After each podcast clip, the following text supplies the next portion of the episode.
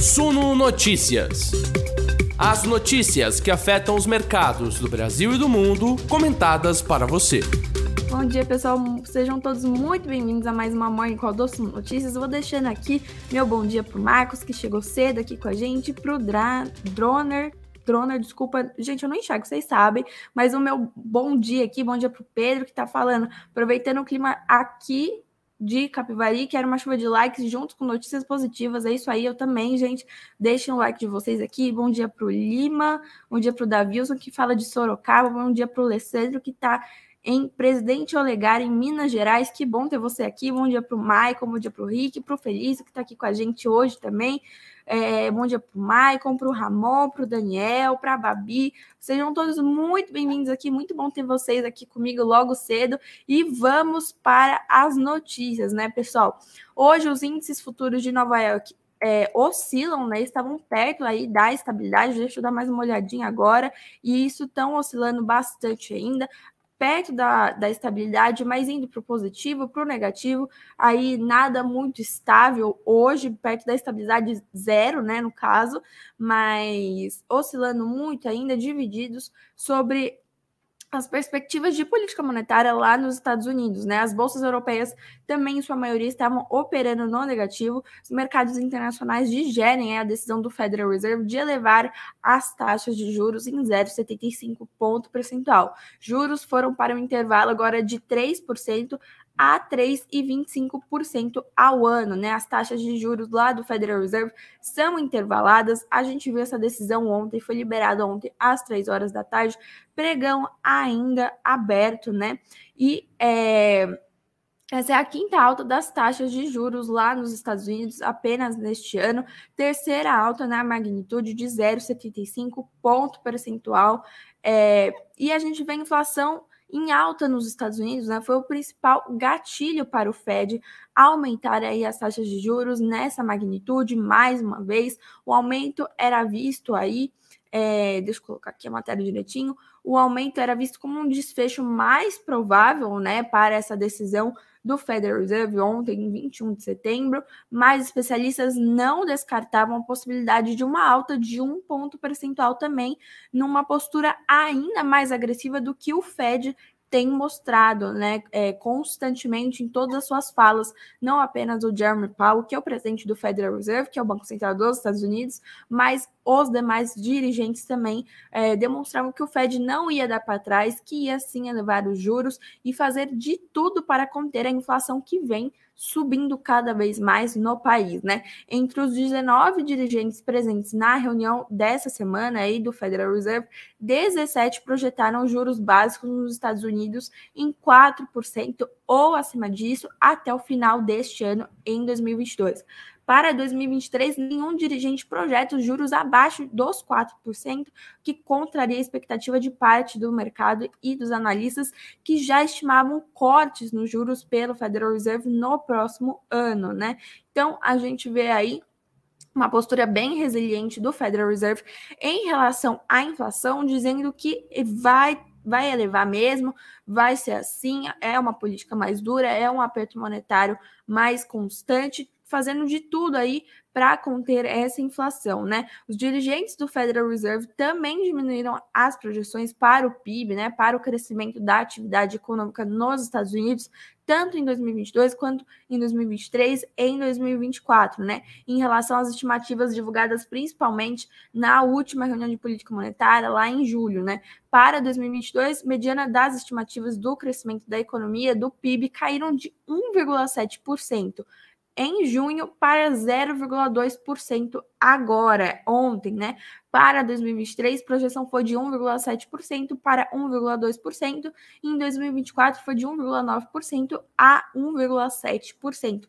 Então, é, tem uma estimativa aí de inflação alta, de juros ainda mais altos para conter essa inflação e a atividade econômica vai caindo, né? O PIB do país vai caindo também, poder de compra dos norte-americanos vai diminuindo com essa economia mais apertada, os preços vão ter de diminuir assim também, e a gente vai vendo essa postura super rígida do Federal Reserve que está destacando o impacto econômico e humanitário da guerra na Ucrânia, é, que implicou muito também nessa inflação, pressionou os preços, e além do conflito da guerra da Ucrânia, as sanções né, contra a Rússia criaram aí uma pressão adicional sobre a inflação e estão pesando sim na atividade econômica global. Isso aí já é meio senso comum, né? Todas as economias estão sofrendo com esse conflito que é lá no leste europeu, mas é claro, acaba impactando todo mundo, de certa forma, seja por uma exportação, uma importação, um, uma falta né, de algum serviço que precisa.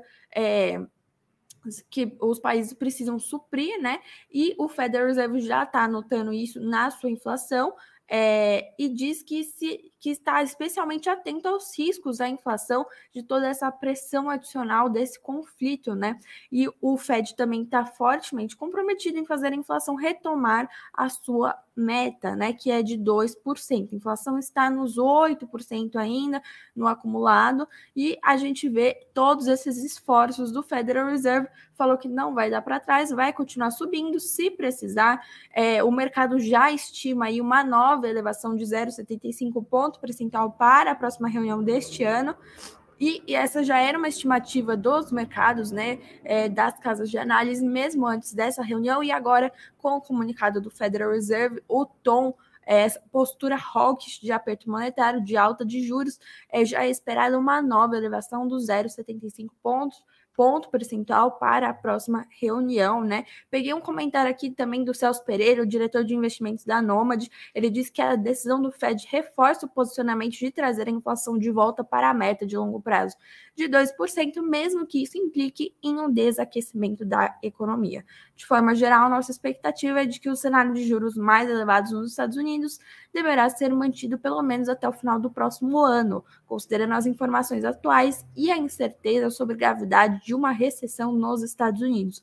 Essa já é uma fala aí, é, essa do Celso Pereira, diretor de investimentos da Nomad, mas o presidente, o próprio presidente do Federal Reserve, Jeremy Powell, já dizia aí que eles sim teriam uma postura mais agressiva, mas não queriam prejudicar tanto a economia do país assim a ponto de levar para uma recessão, mas sim esse era um risco. A Janet Yellen, também a secretária do Tesouro dos Estados Unidos, diz que sim, era um risco também, principalmente diante dessa postura mais agressiva do Fed. Então a gente fica com tudo isso no radar, é um risco, é uma possibilidade e a gente vai acompanhando o desenrolar dessa situação, né? Também aqui no Brasil teve Copom ontem, foi a super quarta, né, decisão de política monetária nos Estados Unidos e no Brasil. O Copom a decisão já era, acho que, mais previsível aqui. Também tinha duas opções, né?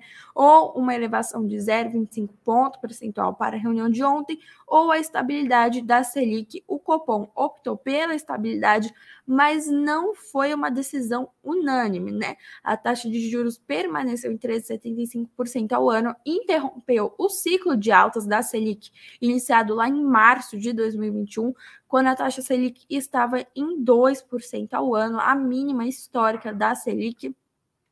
Foram 12 altas consecutivas nesse processo aí de aperto monetário até a gente chegar em 13,75% ao ano, um aumento acumulado de 11,75 pontos percentuais, maior choque de juros desde 1999, né?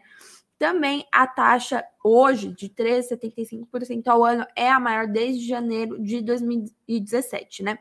Essa decisão, sexto encontro do Banco Central, do, do comitê, né, do Copom em 2022, era esperada pelo mercado, mas não foi unânime entre o colegiado, como costuma acontecer na maioria das reuniões. A última vez que houve uma decisão dividida, para vocês terem ideia, foi em março de 2020, 2016, perdão, quando a Selic estava em 14,25% ao ano, né? Esse ciclo de altas, portanto, foi interrompido, porém poderá ser retomado sim. O Copom deixou a porta aberta para novas elevações, para a possibilidade de voltar a subir a taxa de juros no comunicado eles disseram: o Copom avaliará se a estratégia de manutenção prolongada da Selic será capaz de convergência e se manterá vigilante. Passos futuros da política monetária poderão ser ajustados. O Copom não hesitará em retomar ajuste caso desinflação não transcorra como esperado. Também permanecem fatores de riscos para inflação em ambas as direções. Entre riscos de alta está a maior persistência de pressões globais e as incertezas sobre o futuro do arcabouço fiscal e estímulos adicionais. Se referindo aí a todos os benefícios né, que, os, que o governo atual do presidente Jair Bolsonaro vem garantindo à população e que o, o possível governo para o ano que vem já está garantindo, seja o presidente Jair Bolsonaro, que já está garantindo benefício para o ano que vem também, o ex-presidente Lula, que já está garantindo benefícios, Ciro Gomes, Simone Tebet, todos eles estão garantindo benefícios para o ano que vem, seja Auxílio Brasil, desoneração de impostos, né? E o Copom também destacou que uma maior persistência das pressões inflacionárias globais, uma desaceleração da atividade econômica global mais acentuada do que a projetada e a manutenção dos cortes de impostos projetados para serem revertidos em 2023 ficam no radar do cenário inflacionário tudo isso aí, é, principalmente aqui no Brasil, tem a ver lá com guerra na Ucrânia, tem a ver com é, desaceleração de economia dos Estados Unidos, da China, mas também com as desonerações de impostos, né, lá do ICMS, que o, o governo atual projetou para esse ano para reduzir os, é, os preços dos combustíveis, né, na energia elétrica, tudo isso aí uma medida é, imposta este ano até 31 de dezembro de 2022. Ou seja, para 2023 podem até dizer, ah, não, a gente vai continuar com essa medida e tal, mas é muito incerto, a gente não sabe, né, se as contas vão aguentar, como, como vai estar esse cenário fiscal aí no início de 2023. Portanto, as projeções de inflação continuam acima do centro da meta do Banco Central. O próprio Banco Central já passou acima aí da sua meta, botou uma projeção de 5,8% para a inflação em 2022, 4,6% para 2023 e 2,8% para 2024. A gente vê a continuidade dessas projeções no Boletim Focus, que é divulgado toda segunda-feira, né? É, são estimativas do mercado. As projeções para inflação também vêm diminuindo cada vez mais, mas tem muito a ver com esse efeito de deflação que a gente vem é, vendo né, nos últimos meses, muito por conta dessas desonerações de impostos e consequentemente, queda nos preços dos combustíveis da energia elétrica, né? É, lembrando que a Selic é o principal instrumento né, do Banco Central para é, conter a inflação, que é medida pelo IPCA. Em agosto, o IPCA fechou em 8,73% no acumulado dos 12 meses, portanto, né, é, dois meses seguidos de inflação negativa, de deflação pela queda no preço da energia e da gasolina, mas aí a inflação está um pouco longe é, da meta aí do Banco Central. E longe ainda também das projeções, né? Apesar dessa desaceleração é, recente da inflação, o valor está acima do teto da meta de inflação. O Conselho Monetário Nacional havia previsto uma meta de inflação de 3,5%, com margem de tolerância de 1,5 ponto percentual, ou seja, o IPCA não poderia superar os 5% neste ano, nem ficar abaixo dos 2%, Banco Central já está projetando uma inflação em 5,8% em 2022, ou seja, acima do, do, do centro da meta projetada aí pelo Conselho Monetário Nacional, estipulada, né? Então a gente já vê aí um cenário que 2022 a inflação fica por isso e 2023 é, cabe ainda muita incerteza. É, o Banco Central mostra muita incerteza, tanto o Federal Reserve mostra muita incerteza também. Aqui no Brasil, o cenário é um pouco mais particular, com todas essas desonerações dos impostos, é uma inflação meio, uma deflação, aliás, meio fabricada, né? Que a gente não sabe como será a continuidade, né? É, a gente não sabe se ah, vão voltar os impostos putz, a inflação vai subir para caramba. Então a gente fica de olho em tudo isso e o cenário ainda é de muita incerteza. Se nem o Banco Central está sabendo, imagina nós, né, pessoal? Bom, falando ainda de Brasil, de tudo isso que a gente está comentando aqui, quero trazer essa matéria. O ministro Paulo Guedes acredita que o teto de gastos foi mal construído. Eu vou colocar aqui melhorzinho para a gente conseguir ler juntos, né? É, o ministro da Economia, Paulo Guedes, voltou a dizer na quarta-feira que o teto de gastos foi mal construído ao justificar as flexibilizações da regra desde o início do mandato do presidente Jair Bolsonaro, no qual ele é ministro da Economia. Primeira flexibilização do, no primeiro ano do governo foi necessária, segundo Paulo Guedes, para permitir a transferência perdão, de 20 bilhões de reais em recursos do petróleo a estados e municípios. Ele disse: fomos criticados, acusados de populismo fiscal. O teto foi mal construído, era para evitar que o governo seguisse inchando, mas chegamos com a filosofia de descentralização de recursos, disse Guedes ao falar da transferência de recursos aos entes da federação. O Brasil, segundo o ministro, nunca teve um fiscal tão no lugar quanto agora. Lembrando também que o presidente Jair Bolsonaro, ao comentário sobre os benefícios, né, o Auxílio Brasil, garantindo aí é, parcelas de 600 reais, de 800 reais, diz que tudo estará sendo feito dentro da regra do teto de gastos. Mas o próprio ministro Paulo Guedes diz que passou o teto de gasto, mas não porque assim é, ai, a gente teve que passar, não, é porque ele foi mal construído. Então, fica aí a avaliação do ministro Paulo Guedes, né? Em, em 2020, continuou Guedes, a chegada da pandemia, levando ao isolamento social e interrupção de atividades, exigiu a suspensão da regra para socorrer com auxílio emergencial as famílias vulneráveis. Íamos deixar a população perecer? Ele questionou. Era evidente em 2020 que você tinha de levantar o teto, sem ferir responsabilidade fiscal, declarou o ministro durante a participação na cerimônia de abertura do Congresso, realizada pela Fina Brave e também, no terceiro ano do mandato, Guedes lembrou que a conta dos precatórios, que não podia ser paga dentro do teto de gastos, forçou também a flexibilização do dispositivo, porém o governo não deixará de pagar o passivo das sentenças judiciais. Né? Essa é a avaliação do ministro Paulo Guedes sobre o teto de gastos, diz que foi mal construído e que o governo teve que agir diante dessa, dessa má execução aí é, no teto de gastos, né, pessoal? Eu quero passar rapidamente aqui pelas empresas que os, o nosso tempo está terminando. Estou vendo aqui os comentários de vocês. É, o Felício dizendo que a Selic está estacionada e está bom para comprar FIIs de tijolos. É, análise do Felício aí sobre o mercado. O Emerson deixou seu bom dia com like, muito obrigada. Bom dia para o Paulo também. É, bom dia para a Flávia, bom dia para minha mãe aqui, bom dia para o Daniel. Deixa eu ver o que mais que vocês estão falando aqui. É, deixa eu ver, várias discussões. Pedro está dizendo que os dados vieram de acordo com o que o mercado esperava. Gente, é isso. Muitas coisas para a gente lidar logo cedo, né? Vamos olhar para as empresas que eu sei que vocês querem saber aqui, o que, que tem de bom para hoje. É, saindo um pouco dessa esfera de política monetária, né? BTG Pactual foi rebaixado, teve o preço-alvo cortado pelo BBA e as ações caíram ontem, né? Os analistas do Itaú BBA decidiram rebaixar a recomendação do BTG Pactual de compra para em linha com o mercado, uma classificação neutra. Nesse relatório, Itaú BBA elogia o desempenho do banco, mas justifica a mudança pelo atual nível de preço do ativo. São os múltiplos de valuation que nos dão motivos para contestar o valor principal motivo do Itaú BBA é que a avaliação do múltiplo de preço lucro de 12 vezes do BTG Pactual é caro. Em comparação com bancos maiores, a média de 6, é, seis vezes e meia, o que significa um grande prêmio incorporado nos negócios de crescimento, taxas para o BTG. E por esse motivo, os analistas afirmam que a recompensa de risco vale muito mais a pena quando se trata de grandes bancos. Outras apostas no setor compensariam mais em relação ao risco Brasil, a avaliação do Itaú BBA sobre o BTG Pactual. Me contem aí se vocês investem no BTG.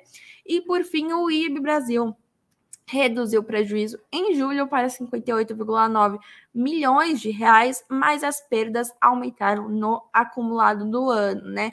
Esse, é, prejuízo de 58,9 milhões de reais em julho é em comparação às perdas aí, antes, né? As perdas de 97,6 milhões de reais no mesmo período de 2021, portanto, houve prejuízo, mas foi reduzido. Só que nos primeiros sete meses de 2022, o prejuízo líquido acumulado foi de 351,7 milhões, ante as perdas na mesma época em 2021 de 253,7 milhões de reais. Portanto, as perdas aumentaram. Segundo o IB, prêmio emitido em julho de 2022 subiu 15,6% em relação ao mesmo período do ano anterior, totalizando 1,3 bilhão de reais. E no mercado doméstico, o prêmio teve aumento de 13,9%, né? Pessoal, IB fica aí, quero saber também se vocês investem. Eu não deixei nenhuma enquete hoje, porque eu simplesmente esqueci hoje, não é que eu não tinha nada para perguntar, eu esqueci, portanto eu fiz várias perguntas aqui durante a nossa conversa, acho que, que já tá bom, né? É, me respondam aí, deixem nos comentários, vou encerrando aqui nosso papo. É, acho que deu para passar bem em relação às decisões de política monetária. Fiquem atentos a isso. Hoje os mercados vão se comportando diante disso. Vou passar aqui rapidamente para vocês. Índices futuros de Nova York estão subindo bem pouquinho, bem perto da estabilidade. Bolsas europeias é, no negativo. Quero ver o Ibovespa futuro também, para a gente ter uma noção do que esperar. Hoje, é, Ibovespa Futuro alta aí de 1,05% aos 113.968 pontos. Ontem o fechamento ficou negativo, né? Encerrou em queda de 0,52% aos 111.935 pontos. Teve alta do dólar também 0,40% aos R$ 5,17.